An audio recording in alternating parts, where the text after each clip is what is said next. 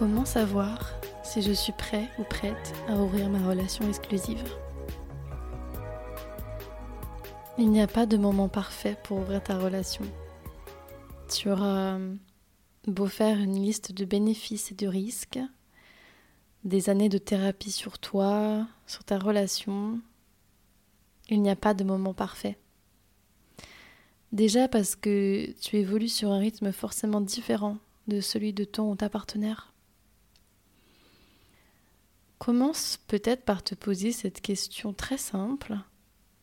Pourquoi ouvrir ma relation?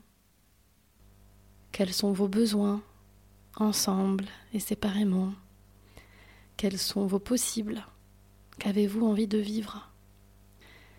Quelles sont les limites sur lesquelles vous pourriez vous accorder sincèrement? Et j'insiste sur le sincèrement, parce que parfois, par amour, nous nous illusionnons, nous nous bridons par peur de vexer l'autre, par peur de créer des insécurités, par peur de perdre l'autre aussi. Mais il y a des choses que nous ne pouvons pas offrir, des limites, des besoins que nous ne pouvons parfois pas honorer parce que nous sommes faits autrement. Et à mon sens, c'est essentiel d'être honnête là-dessus, avec soi-même et donc avec l'autre. Demande-toi comment tu prends soin de toi. À quel point tu te connais intérieurement et au travers de tes relations. Que fais-tu pour prendre soin de toi?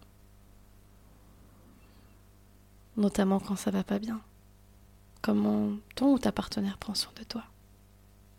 Si tu as envie de t'engager dans cette voie de l'ouverture parce que tu sens que ça vibre profondément avec qui tu es, demande-toi quelles sont les conditions dans lesquelles tu te sentirais là où le plus en sécurité pour ouvrir cette relation?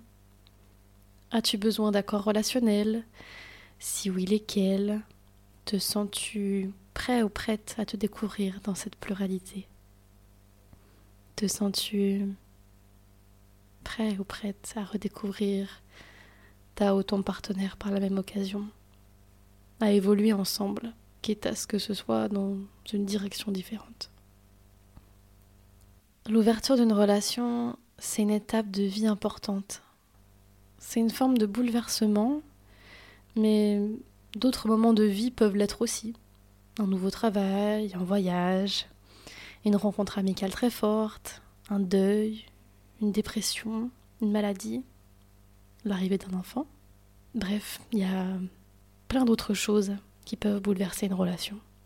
Donc prends du recul aussi par rapport à ça et demande-toi si tu as envie d'être actrice de ce changement.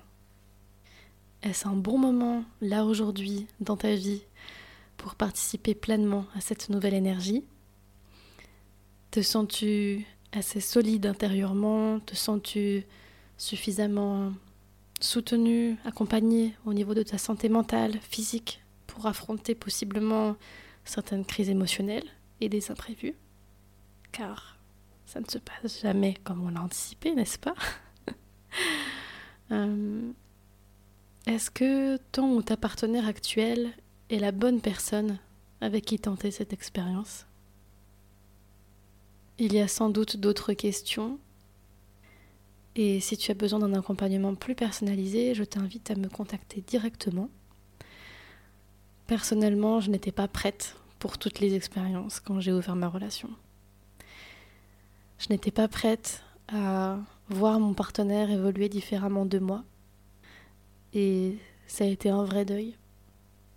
Un deuil au sein d'une renaissance personnelle qui a été incroyable, car aujourd'hui, je peux être qui je suis pleinement, être euh, libre dans tous mes élans d'amour, et je ne suis plus amoureuse de mes relations, mais des personnes avec qui je relationne.